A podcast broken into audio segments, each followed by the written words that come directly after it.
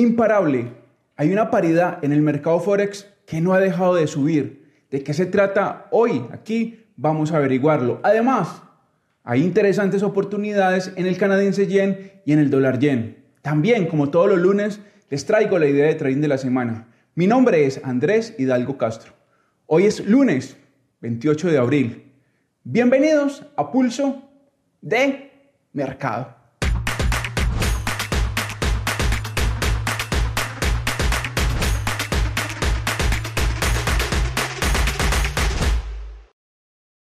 Y antes de comenzar este reporte técnico, le recuerdo, esta no es una asesoría, tampoco son recomendaciones de compra ni de venta. Los resultados pasados no garantizan resultados a futuro. El contenido de este material es meramente educativo. Y comencemos la semana. Mi posición que ejecuté en el Eurolibra está positiva, sin embargo, en el 0,8900 está el gran desafío. ¿Qué va a suceder con el euro libra? ¿Será que nosotros los bajistas seguiremos teniendo el control? ¿Lograremos conquistar el objetivo que tenemos en la mira? A continuación, analicemos el euro libra. Y estos son los niveles claves en el euro libra. El 0,8900 y el 0,8950. Esa franja la debemos de vigilar. ¿Por qué? Porque si los alcistas van a enviar esta paridad al alza, deben de hacer un pullback por encima de la franja. Ahora, ¿cuál es mi posición? Pero un momento, recuerde, esta no es una asesoría, tampoco una señal de compra ni de venta. Estoy narrando lo que estoy haciendo. Mi proyección en el Eurolibra es bajista. Y mientras la paridad respeta la franja entre el 0,8900 y 0,8950, voy a seguir proyectando esta paridad a la baja. Mi gran objetivo son los 0,8700. Ahí tengo mi profit. Pero también tengo que contemplar la narrativa alcista. ¿Por qué? La gráfica no se puede mirar de una forma sesgada. También debo de tener presente aquellos niveles que podrían diluir, destrozar mi narrativa bajista. No obstante, esta narrativa bajista también tiene muy en cuenta que el euro libra está dentro de una lateralidad la cual podemos decir que está entre el 0,8700 y 0,8950.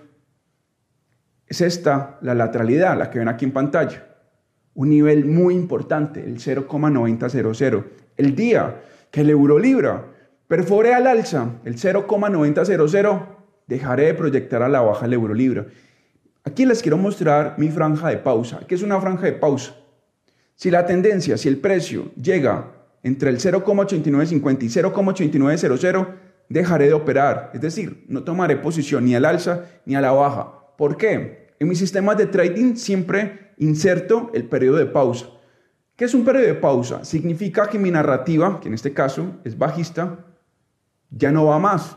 Puede que no se cumpla. Puede que, mejor dicho, cuando entro en periodo de pausa es porque se han reunido ciertas condiciones que contradicen mi narrativa, que en este caso es bajista. Y por ende, pauso, vuelvo a construir un plan de trading, vuelvo a buscar elementos técnicos para crear una nueva narrativa. En este caso, en el Eurolibra, mi periodo de pausa está entre el 0,8950 y 0,9000. Como ya les dije, si la paridad perfora el, perfora el 0,9000, dejaré de buscar operaciones a la baja. Mientras esto no suceda, mi narrativa bajista seguirá. El euro libra, probablemente, si no es esta semana, será el próximo mes, llegará, llegará al 0,8700. Naturalmente, si la paridad no perfora el 0,9000 a la baja, esto probablemente va a suceder. Recuerda el promedio móvil de 200 en gráficos de dos horas. Ni los alcistas, ni nosotros los bajistas hemos podido tomar el control. Es decir, no hemos podido despegar a la baja el precio. No hemos podido crear un movimiento fuerte a la baja a partir del promedio móvil de 200 en gráficos de una y dos horas. Claramente vale la pena subrayarlo. Ni los alcistas han logrado hacer esto. Sin duda, estamos en una paridad lateral. Esta es mi opinión y proyección en el euro libre. Tal como lo venía proyectando el dólar yen. Ha perdido presión bajista y Tal parece que va a buscar un nivel importante. Estoy preparado para buscar ese movimiento. ¿De qué movimiento se trata? ¿Será que el dólar yen estará en manos de los alcistas y por cuánto tiempo? ¿Será un control efímero o mantendrán el control durante varias semanas? A continuación, analicemos estos y otros datos en el dólar yen. Cuando una tendencia alcista se está construyendo, uno de los elementos, o mejor dicho, uno de los gestos técnicos que hace el activo, en este caso el dólar yen, es precisamente una resistencia y a partir de ahí hace un quiebre clave, un pullback y se impulsa. Desde mi punto de vista, desde mi opinión, desde mi análisis técnico, desde mi plan de trading, proyecto que el dólar yen puede llegar a los 136, 137.00, porque la resistencia que estamos viendo aquí en pantalla, que les estoy subrayando, para mí, para mí es un fuerte indicador de que estamos ante una tendencia alcista. ¿Qué tan fuerte? No lo sé. Hay que empezar a analizar las ondas correctivas que se den por encima de los 134.00. Y por cierto, detengámonos, aquí un poco. Los 134.00 es un nivel a vigilar porque es a partir de este nivel que o puede retomar esta tendencia bajista que ven en pantalla o puede que nosotros los alcistas tomemos levemente el control hasta los 136, 137.00. Personalmente pienso entrar en el dólar yen y, salir rápido. Mi objetivo está hasta los 136,50, 137,00. Hasta ahí me voy a salir. Voy a evaluar esta paridad con un MACD 377,650. Entonces, tengan muy en cuenta que este movimiento alcista del dólar yen recién empieza y que esta resistencia que tenemos en esta paridad, desde mi punto de vista, es un indicador que nos refleja un interés por parte de los traders de llevar esta paridad al alza. Así que muy atentos con el dólar yen, proyección alcista. Estoy usando un gráfico de una hora a cuatro horas. En este contexto, en este análisis que estoy haciendo mejor, estoy usando el gráfico que les estoy mostrando aquí en pantalla, gráficos de dos horas. Así que mientras la paridad cotice por encima del promedio móvil de 200, es muy probable que perforemos al alza los 134.00 y la paridad se dirija a la franja entre los 136,50 y 137.00. ¿Qué opinan ustedes de esta resistencia que tenemos, que tenemos en el dólar yen? Déjenme su comentario.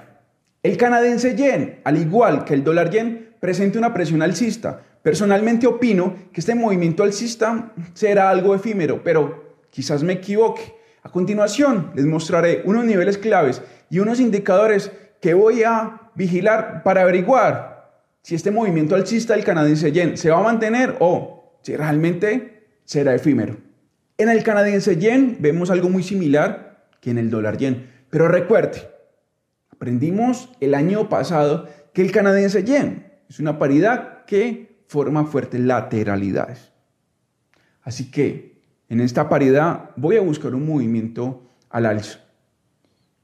Pero detengámonos aquí un poco. ¿Por qué digo que el canadiense yen puede tener este movimiento que les estoy subrayando aquí en pantalla? Porque el canadiense yen podría impulsarse hacia estas zonas que les estoy aquí subrayando. ¿Será que el canadiense yen puede llegar a los 100.00?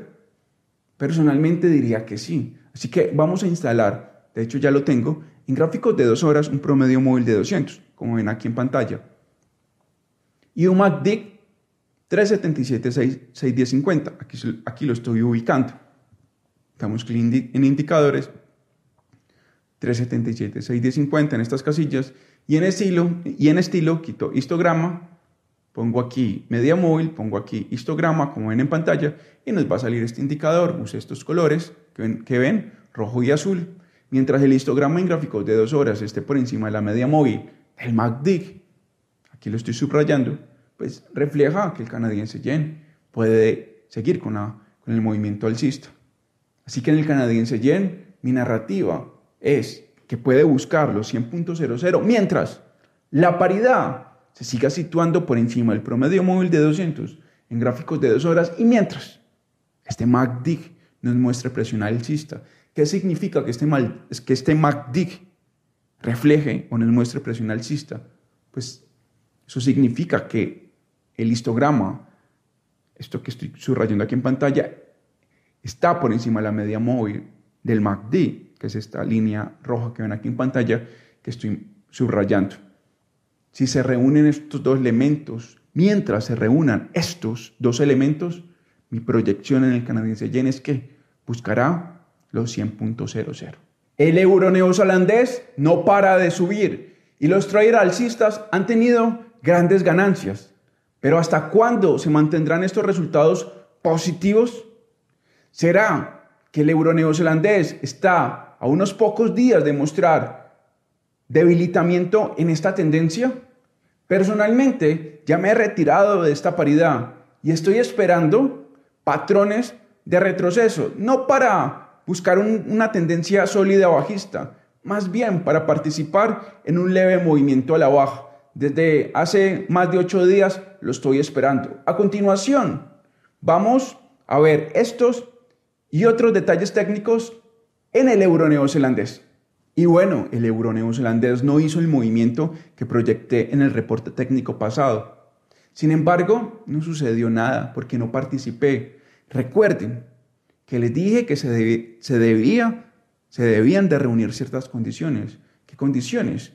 Que el euro neozelandés entrara a esta franja que les estoy mostrando en pantalla, hiciera un rebote, que rebote tenía que llegar justo a esta zona o por debajo de esta zona y que debía ingresar nuevamente el euro neozelandés a esta franja y que si hacía esto iba a la baja. Esas condiciones no se reunieron, me quedé esperando, por ende no ejecuté ninguna posición. En el euro neozelandés me ha ido espectacular, he tenido una efectividad del 100%. Todas las proyecciones que he hecho desde diciembre a hoy se han cumplido. Efectivamente el euro neozelandés cumplió. Se cumplieron todos los objetivos. Pero ¿por qué ahora estoy operando en contra de la tendencia. En realidad no estoy operando en contra de la tendencia. Aún sigo esperando un contexto en el cual el euro neozelandés refleje un agotamiento. Por ahora no veo síntomas de este agotamiento. Sí, hace ocho días les hablé de la franja que ya les mencioné, del rebote que debía de ingresar a la franja y que si hacía eso, como ven aquí en pantalla, se los, se los estoy volviendo a ilustrar, que si hacía esto que les muestro en pantalla, estaba preparado para irme a la baja, pero de una forma efímera, porque soy consciente que estamos ante un movimiento sólido. Esas condiciones no se reunieron. Voy a seguir esperando las condiciones. Sí, esta franja que ven aquí en pantalla, la voy a seguir manejando. Muy atento, tome nota con los precios que les estoy aquí mostrando. La franja comprende entre este nivel y este otro nivel. Perfecto. El, precio debe ingresar a la franja, rebotar, Bien, volver a la franja, si hace eso, estoy dispuesto a ir a la baja. El euro neozelandés la semana pasada subió, pero de nuevo, no estoy dispuesto a seguir participando en el movimiento alcista. Tampoco estoy dispuesto a irme a la baja sin un plan. Mi plan es el que les acabo de mencionar. Pausarme por ahora y esperar que las condiciones se reúnan para ir a la baja de forma efímera, es decir, salir y entrar rápido. Y la libra canadiense aún fluctúa entre dos niveles claves. De perforar el 1,68 al alza, los alcistas podrían tomar el control. Sin embargo, el 1,6600 se presenta como aquel nivel que de perforarse a la baja le daría el control a los traders bajistas. ¿Qué va a suceder? Personalmente, soy imparcial. En esta paridad no tengo operaciones. No obstante, ustedes saben que estoy proyectando la libra canadiense a la baja. Espero una perforación a la baja del 1,6600. Sin embargo, si esto no sucede, simplemente seguiré extendiendo mi periodo de pausa. A continuación, analicemos cuáles son los elementos que se deben de reunir para que la libra canadiense vaya al alza y bajo qué contexto esta paridad podría caer.